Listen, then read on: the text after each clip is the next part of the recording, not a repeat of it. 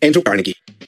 Fundador da United States Steel Corporation, cujas doações generosas possibilitaram a criação das bibliotecas públicas Carnegie em todo o país. Patrocinador de Napoleão Hill, por intermédio de quem ofereceu ao mundo a primeira filosofia prática do sucesso, baseada em sua experiência de vida. Foi essa filosofia que lhe permitiu progredir de jornaleiro à fama e fortuna como o maior industrial do seu tempo. Napoleão Hill, escolhido por Andrew Carnegie para organizar a ciência do sucesso com base nas experiências de vida de Carnegie e mais de 500 outros empresários e profissionais de alto escalão que colaboraram, a pedido de Carnegie, para aperfeiçoar a filosofia que proporcionou sucesso a milhões de pessoas em todo o mundo. Como aumentar o seu próprio salário, por Dr. Napoleão Hill, autor de Mais Esperto que o Diabo, Atitude Mental Positiva, A Escada para o Triunfo. Próximos lançamentos da Citadel Editora. O manuscrito original, As 16 Leis do Triunfo e do Sucesso, de Napoleão Hill, e você pode realizar os seus próprios milagres. Os livros escritos pelo Dr. Napoleon Hill inspiraram milhões de pessoas em todas as partes do mundo, e os princípios descobertos por ele são tão práticos hoje quanto na época de sua primeira entrevista com Andrew Carnegie, em 1908. A escuta deste audiolivro vai inspirá-lo a compreender os grandes benefícios das conversas entre Hill e o grande industrial Andrew Carnegie, que foi da Escócia para os Estados Unidos e começou a trabalhar aos 13 anos de idade com um salário de 1 dólar e 20 por semana. A fórmula do sucesso apresentada em Como Aumentar o Seu Próprio Salário vai lhe provar que tudo o que a mente humana pode conceber e acreditar, ela pode conquistar. Publicado por The Napoleon Hill Foundation. Capítulo 1 Desenvolva a definição de objetivo. Gostaria que você retrocedesse ao começo de sua carreira e descrevesse para mim, passo a passo, os princípios de realização pelos quais começou sua ascensão, sem dinheiro, sem grande influência e com pouca escolaridade, e elevou-se a uma posição de grande afluência e riqueza. Visto que estou solicitando essas informações em nome de homens e mulheres que não têm tempo nem oportunidade de adquirir conhecimento sobre as regras do sucesso com aqueles que foram bem-sucedidos, peço que você renuncie a todas as formalidades e fale clara e francamente, de maneira que qualquer pessoa de inteligência mediana possa compreender. Muito bem, vou descrever as regras da realização pessoal responsáveis pelas minhas conquistas, mas com a condição de que você organize essas regras de relacionamento humano em uma filosofia que fique disponível a qualquer pessoa que queira aprender a dominá-la e utilizá-la. Estou pedindo para que você se encarregue de uma das tarefas construtivas que selecionei para distribuir minha fortuna. No devido tempo, doarei o dinheiro que acumulei, fazendo isso por meio de iniciativas que causem o menor dano e o maior bem possíveis, na minha verdadeira riqueza, aquela porção que eu gostaria de doar para o bem da humanidade. É composta dos princípios da realização pessoal que estou confiando a você. Ao ajudá-lo a organizar as regras da realização pessoal, entendo que você executará uma pesquisa contínua, até ter comparado minha experiência com a experiência de outros homens reconhecidos como sucessos em muitas áreas de atuação, a fim de que possa oferecer ao mundo uma filosofia do sucesso com flexibilidade suficiente para atender às necessidades de todas as pessoas, independentemente da vocação ou objetivo de vida. Uma sólida filosofia da realização individual deve apresentar uma compreensão clara dos princípios que trazem sucesso e dos que levam ao fracasso. Aceite suas condições, e pode ter certeza de que não vou parar até o trabalho estar concluído, independentemente do tempo necessário. Sua fé na minha capacidade de realizar essa tarefa é toda a inspiração de que preciso para assegurar sua continuidade até terminá-la. Você começará a fazer agora uma análise compreensível de todos os princípios do sucesso que empregou em seu desenvolvimento pessoal para começar, deixe-me afirmar que existem 17 princípios essenciais do sucesso, e toda pessoa que atinge seu objetivo principal em qualquer atividade deve utilizar uma combinação destes princípios. Vamos citar primeiro o mais importante desses princípios. Ele está no topo da lista, porque não se conhece ninguém que tenha obtido sucesso sem aplicá-lo. Você pode chamá-lo de princípio da definição do objetivo. Estude qualquer pessoa reconhecida como um sucesso permanente e você descobrirá que ela tem um objetivo principal definido, um plano para a realização desse objetivo, e que ela dedica a maior parte de seus pensamentos e esforços para a realização desta meta. Meu objetivo principal é produzir e comercializar aço. Concebi este objetivo enquanto trabalhava como operário. Ele tornou-se uma obsessão para mim. Levava-o para a cama comigo à noite e para o trabalho pela manhã. Meu objetivo definido tornou-se mais do que uma mera vontade, tornou-se um desejo ardente. Esse é o único tipo de objetivo definido que parece trazer os resultados desejados. Enfatize por todos os meios a seu alcance a grande diferença entre uma mera vontade e um desejo ardente, que assume as proporções de uma obsessão. Todo mundo quer as melhores coisas da vida, tais como dinheiro, uma boa posição, fama e reconhecimento, mas a maioria das pessoas nunca vai além do estágio da vontade. Homens que sabem exatamente o que querem da vida e estão determinados a obtê-lo não se contentam em ficar na vontade. Eles estimulam a vontade até se tornar um desejo ardente e respaldam essa vontade com um esforço contínuo, baseado em um plano sólido. É necessário que induzam outras pessoas a cooperar na execução de seu plano. Nenhuma grande conquista é possível sem a ajuda de outras mentes. Mais adiante, explicarei como os homens bem-sucedidos atuam para induzir os outros a cooperar. Antes de alcançar o objetivo definido, você teve que fazer uso de uma grande quantidade de dinheiro como capital operacional. Como fez para conseguir esse dinheiro, uma vez que começou sem capital próprio? Eu gostaria que respondesse essa questão detalhadamente, pois mais cedo ou mais tarde, quase todas as pessoas chegam ao ponto em que poderiam alcançar grandes realizações se tivessem pelo menos o capital para começar bem. O primeiro passo da pobreza para a riqueza é o mais difícil. Eu poderia simplificar essa afirmação dizendo que toda riqueza e todas as coisas materiais que qualquer um possa adquirir pelo próprio esforço começam na forma de uma imagem mental clara e concisa daquilo que se busca. Quando essa imagem cresce ou é forçada às proporções de uma obsessão, ela é assumida pela mente subconsciente, graças a alguma lei oculta da natureza que o mais sábio dos homens ainda não compreende. A partir desse ponto, a pessoa é atraída ou guiada na direção do equivalente físico da imagem mental. Voltarei ao assunto da mente subconsciente muitas vezes antes de terminarmos, pois é um dos fatores vitais em todas as realizações excepcionais. Quanto à minha experiência, ao dar o primeiro passo para a realização do meu objetivo definido de vida, posso descrevê-la muito claramente em poucas palavras. Primeiro, eu sabia que queria produzir aço, então provoquei esse desejo até ele tornar-se uma obsessão motriz. Com isso, quero dizer que meu desejo me impulsionava dia e noite. Aí dei o passo seguinte na execução do meu objetivo, vendendo minha ideia a outro trabalhador. Era um amigo meu que também não tinha dinheiro, mas teve a capacidade mental de reconhecer o valor de minha ideia e a coragem de se unir a mim na execução. Nós dois induzimos outros dois homens, de visão, coragem e iniciativa, a se interessar por nosso plano de produzir e comercializar aço. Nós quatro formamos o núcleo de um grupo de mastermind, que mais tarde aumentou até consistir de mais de 20 homens. Os homens que me ajudaram a adquirir minha fortuna, para não falar da fortuna que fizeram para si mesmos em virtude de nossos esforços conjuntos. Por intermédio do entusiasmo combinado do meu grupo de mastermind, induzimos outros homens a fornecer o dinheiro necessário para executar nossa ideia. Vou explicar o princípio do mastermind detalhadamente mais adiante. Agora estamos preocupados com o ponto de partida de onde iniciei a busca de meu objetivo principal. Devo entender, a partir do que você diz, que a definição de objetivo favorece a ação de uma lei natural na realização de um objetivo? Gostaria que você observasse outros homens bem-sucedidos enquanto trata de organizar essa filosofia, pois notará que cada um deles começou, assim como eu, com um objetivo definido e um plano definido para sua execução. Se olhar bem de perto, outra coisa que irá observar em relação aos homens bem-sucedidos é o fato de que alcançam sucesso fazendo um esforço aparentemente igual ao empregado por outros que não são bem-sucedidos. É um mistério para algumas pessoas como homens com pouca ou nenhuma escolaridade muitas vezes têm sucesso, enquanto outros com extensa escolaridade fracassam. Olhe com cuidado e você descobrirá que os grandes sucessos são resultado da compreensão e utilização de uma atitude mental positiva, pela qual a natureza auxilia os homens a transformar seus objetivos em seus equivalentes físicos e financeiros. A atitude mental é a qualidade da mente que dá poder a seus planos e pensamentos. Lembre-se desse fato e destaque-o ao organizar a filosofia da realização individual. Quanto tempo é necessário para que a atitude mental comece a atrair os requisitos físicos e financeiros do objetivo principal de uma pessoa? Isso depende inteiramente da natureza e da extensão dos desejos e do controle que a pessoa exerce sobre a própria mente para mantê-la livre do medo, da dúvida e das limitações autoimpostas. Esse tipo de controle provém de vigilância constante, mantendo a mente livre de todos os pensamentos negativos e deixando-a aberta para o ingresso e orientação da inteligência infinita. Um objetivo definido, envolvendo uma centena de dólares, por exemplo, pode ser transformado em seu equivalente financeiro em poucos dias ou mesmo em algumas horas ou minutos, enquanto o desejo por um milhão de dólares pode exigir muito mais tempo, dependendo em certa medida do que se tem para dar em troca do milhão de dólares. A melhor maneira que consigo imaginar para descrever o tempo necessário para a transformação de um objetivo definido em seu equivalente físico ou financeiro pode ser precisamente representada pela determinação do tempo exato necessário para a prestação do serviço ou do valor equivalente que se pretende dar em troca desse objetivo.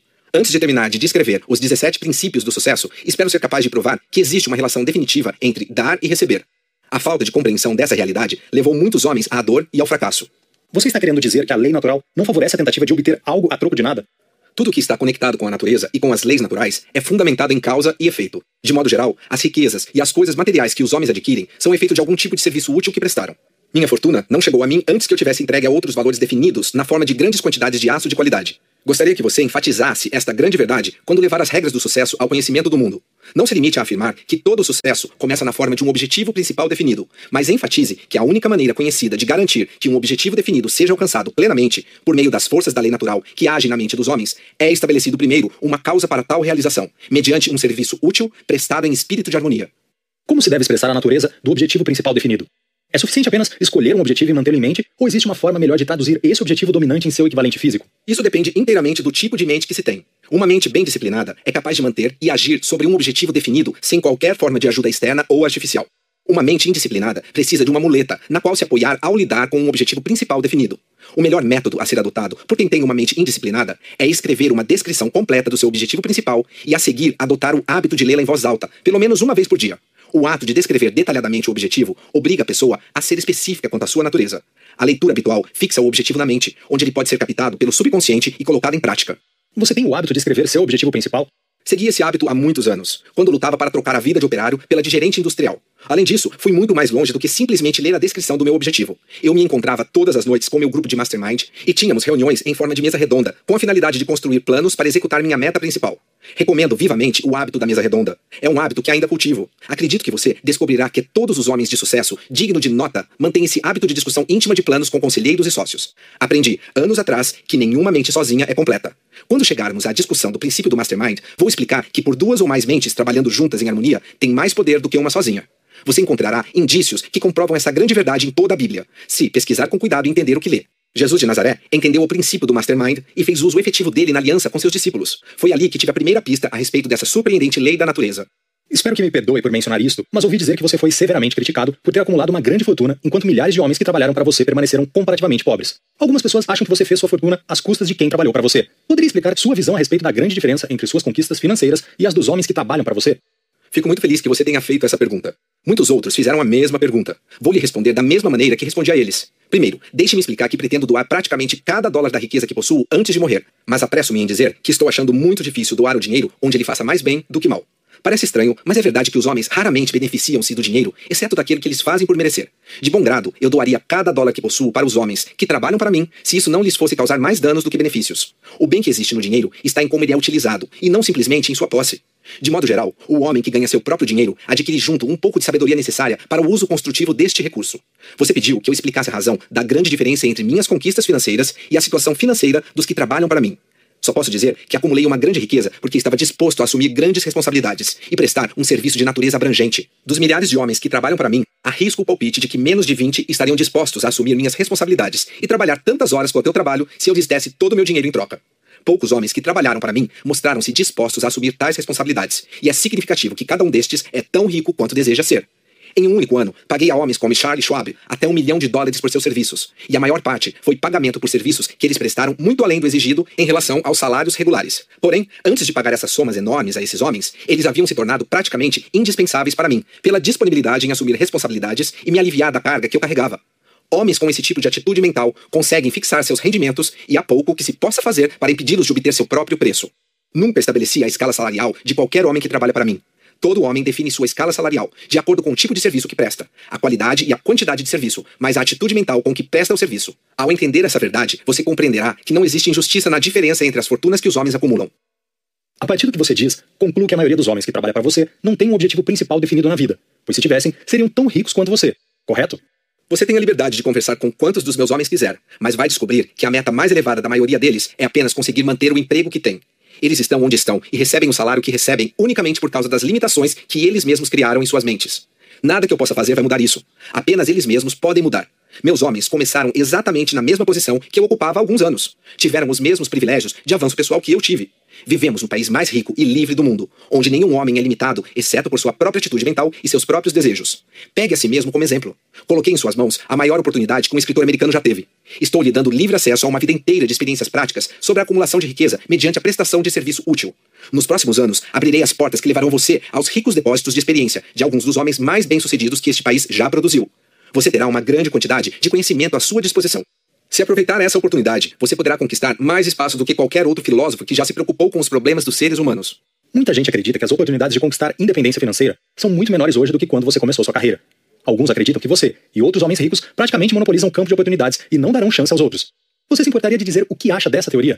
Fico feliz que você tenha usado a palavra teoria, pois a crença de que existe escassez de oportunidades em um país como o nosso nada mais é senão pura teoria. A verdade é a seguinte: nos Estados Unidos da América, temos mais oportunidades de fazer fortuna em troca de serviços úteis do que em todos os outros países juntos. Este é um país novo. Estamos apenas nos aproximando da era em que vamos nos tornar o maior país industrial do planeta. Dentro dos próximos anos, veremos avanços maravilhosos no campo da indústria. Falta de oportunidade nos Estados Unidos? Ora, por favor, você não percebe que nossa única escassez será de imaginação, autoconfiança e iniciativa necessárias aos homens no futuro deste país? Tenho pouca paciência com gente que não vê futuro nos Estados Unidos. Se analisar aqueles que reclamam da falta de oportunidade, perceberá que usam essa desculpa como álibi para a relutância em assumir responsabilidades e usar suas mentes. Está chegando a hora em que o mundo inteiro se voltará para os Estados Unidos, em busca de novas ideias, novas invenções, novas oportunidades, habilidade, imaginação. Vejo pelo menos 50 anos de oportunidades para os jovens deste país, e cada hora desses anos lhes trará vantagens muito maiores do que as que eu tive. Homens que se queixam de falta de oportunidade me lembram o congressista que pouco tempo atrás quis introduzir um projeto de lei no Congresso, estipulando o fechamento do escritório de patentes com base na afirmação de que não havia mais nada a ser patenteado. Espero que você não se torne vítima dessa crença míope de que este país não tem mais oportunidades. Tenho certeza de que a sua excelente visão ainda terá muito mais a dizer sobre as oportunidades que esta grande nação oferece a homens e mulheres dispostos a aprender as regras do sucesso, utilizá-las durante o jogo da vida e reivindicar seus prêmios à medida que avançam. Você fez uma forte e inspiradora declaração de encorajamento aos jovens desta nação, quem dera eles tivessem imaginação, autoconfiança e iniciativa para ver e tirar partido das oportunidades que esse país lhes proporciona.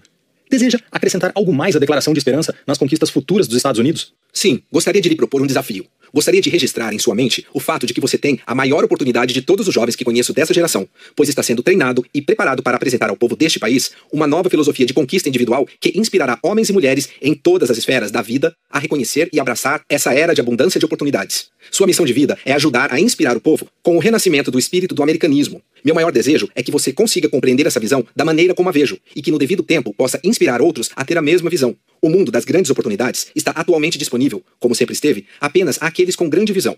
Se você se perder no desejo obsessivo de se tornar útil aos outros, irá se encontrar no reconhecimento voluntário do bem que está fazendo. Esse pensamento não é nenhuma novidade. É tão antigo quanto o mundo e há de permanecer enquanto a civilização existir. Estou enfatizando tal pensamento porque ele deve funcionar como um cordão de ouro, uma força vinculativa amarrando toda a filosofia do sucesso.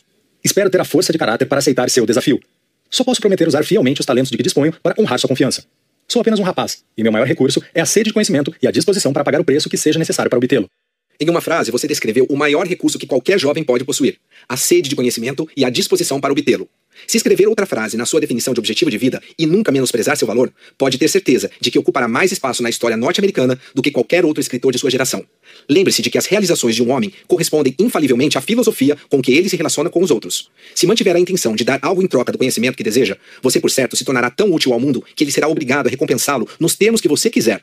Esse é o espírito do verdadeiro americanismo. Você fez referências frequentes ao termo americanismo. Por favor, poderia fazer uma análise detalhada do que entende por esse termo? Acredito que muita gente tenha passado os olhos pela palavra americanismo sem ter uma concepção clara do que significa. Essa é uma excelente sugestão, e espero que você incorpore na filosofia do sucesso uma análise plena e completa do americanismo para que outras pessoas possam buscar a oportunidade de alcançar a independência financeira na qual nossa nação baseia-se. Todo sucesso começa com a definição de um objetivo. Todas as pessoas que buscam sucesso pessoal nos Estados Unidos devem entender e respeitar os fundamentos do americanismo. Aqueles que negligenciam ou se recusam a apoiar fielmente as instituições do americanismo podem estar contribuindo inconscientemente para a ruptura desses pilares de sustentação, eliminando assim a fundação onde estão apoiadas suas próprias oportunidades de sucesso pessoal. É óbvio que nenhum indivíduo poderá desfrutar de sucesso permanente se estiver fora de sintonia com as forças que lhe deram a oportunidade de sucesso. Você se refere a pilares de sustentação das instituições americanas. Se importaria de nomeá-los e descrevê-los? Eu adoraria. O primeiro dos grandes pilares que distinguem este país de todos os outros é a forma americana de governo. Ela foi originalmente redigida na forma da Constituição dos Estados Unidos, proporcionando o maior direito possível à liberdade individual, liberdade de pensamento, liberdade de expressão e liberdade de culto. Acima de tudo, a liberdade de iniciativa individual dá a cada cidadão o direito de escolher sua ocupação e estabelecer o preço para seu conhecimento, habilidade e experiência. Nenhum outro país no mundo oferece aos cidadãos uma escolha tão abundante de oportunidades para a comercialização de seus serviços como os proporcionados sob nossa forma de governo. Você nomeou o primeiro dos pilares fundamentais de nossa grande nação. Poderia prosseguir e falar sobre o segundo? O segundo pilar é nosso sistema industrial, com seus incomparáveis recursos naturais de matéria-prima e liderança, coordenados como estão com o espírito americano da democracia e apoiados pela forma americana de governo. Enquanto houver harmonia, compreensão e cooperação entre os líderes da indústria e funcionários do governo, todos os cidadãos irão beneficiar-se, direta ou indiretamente, de nosso sistema industrial em expansão. Esta é definitivamente uma nação industrial. A indústria não apenas gera a maior parte da renda dos homens assalariados, como absorve grande parte dos produtos da agricultura e é a principal fonte de sustento para os homens e mulheres que trabalham profissionalmente. Não se pode separar o americanismo da indústria sem destruir um dos mais fortes e importantes pilares do americanismo. Espero sinceramente que os líderes do governo e da indústria nunca se recusem a trabalhar em harmonia para um fim comum. Isso geraria dificuldades econômicas a cada um de nós. Qual você considera o próximo pilar importante? O pilar de número 3 é o nosso sistema bancário uma vez que fornece o sangue vital que mantém nosso sistema industrial, nossa agricultura e nossos sistemas profissionais ativos e flexíveis a um custo que não é um fardo para ninguém. Compreenda a natureza do serviço prestado por nosso sistema bancário e você terá se livrado para sempre dos poucos ignorantes que reclamam dos pecados imaginários de Wall Street. Todas as pessoas bem informadas sabem que neste país temos um sistema duplo de governo, com uma divisão política operando em Washington e uma divisão financeira operando em Nova York. Quando esses dois ramos da nossa vida nacional funcionam harmoniosamente, prosperamos. Além disso, temos os recursos políticos e financeiros para competir e superar qualquer outro país do mundo. Os bancos são tão essenciais para o funcionamento do sistema em que vivemos quanto o comércio e os escritórios profissionais. Na verdade, nenhuma forma de comércio ou de negócios poderia ser exercida com sucesso sem o acesso direto ao dinheiro ou crédito fornecido pelos bancos. Muito bem. Sua explicação sobre a importância de nossos bancos dará a muitos de nós uma opinião diferente sobre eles. Os bancos são o único auxílio financeiro ao nosso sistema econômico?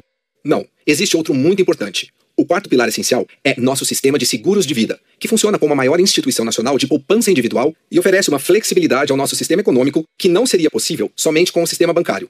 Nenhuma outra instituição americana proporciona uma fonte de poupança que assegura ao indivíduo a proteção de sua família e, ao mesmo tempo, livra sua mente de preocupações ligadas à chegada da velhice com suas incertezas econômicas. A instituição do seguro de vida é definitivamente uma parte essencial dos Estados Unidos. Suas afirmações sobre os quatro pilares mencionados dão muito o que pensar.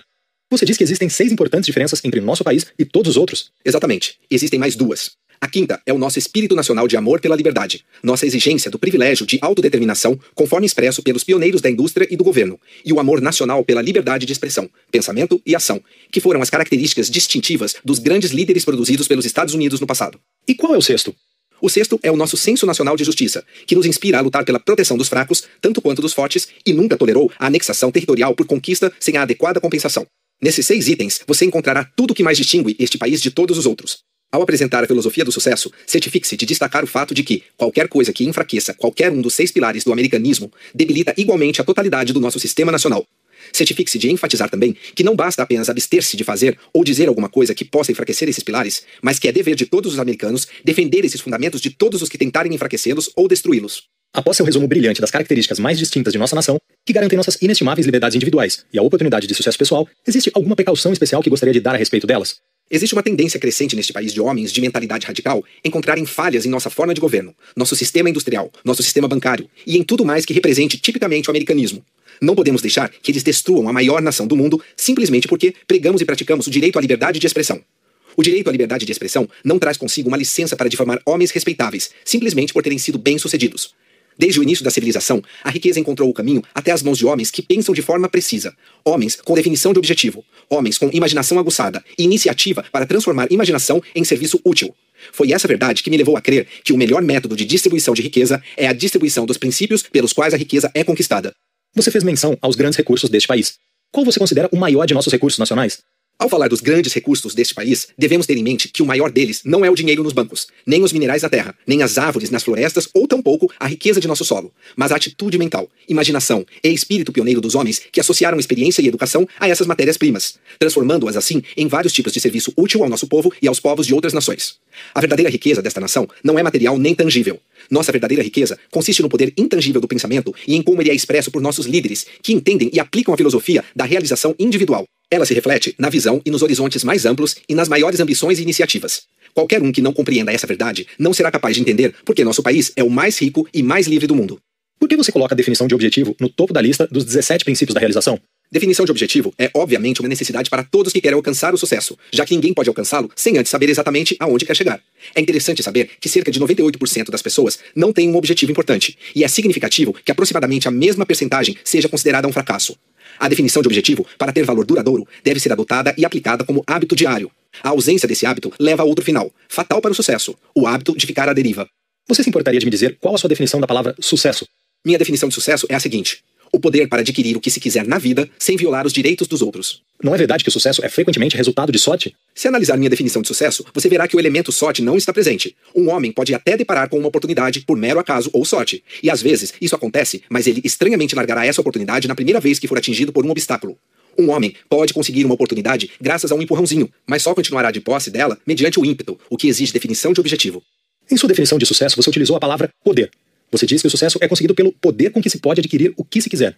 O poder pessoal é adquirido por uma combinação de traços e hábitos individuais, alguns dos quais serão explicados mais detalhadamente quando falarmos dos outros 16 princípios de realização. Resumidamente, as 10 qualidades do poder pessoal, que chamamos de regra de 10 pontos do poder pessoal, são as seguintes: definição de objetivo, rapidez de decisão, solidez de caráter, honestidade intencional, disciplina rigorosa sobre as próprias emoções, desejo obsessivo de prestar um serviço útil, conhecimento profundo da própria ocupação, tolerância em todos os assuntos, lealdade aos associados pessoais e fé em um ser supremo. Sede constante de conhecimento. Imaginação alerta. Observe que essa regra de 10 pontos abrange apenas os traços que qualquer um pode desenvolver. Observe também que esses traços levam ao desenvolvimento de uma forma de poder pessoal que pode ser utilizada sem violar os direitos dos outros. Essa é a única forma de poder pessoal que qualquer um pode dar-se ao luxo de exercer. Você acaba de ouvir um trecho de um dos audiolivros da Toca Livros.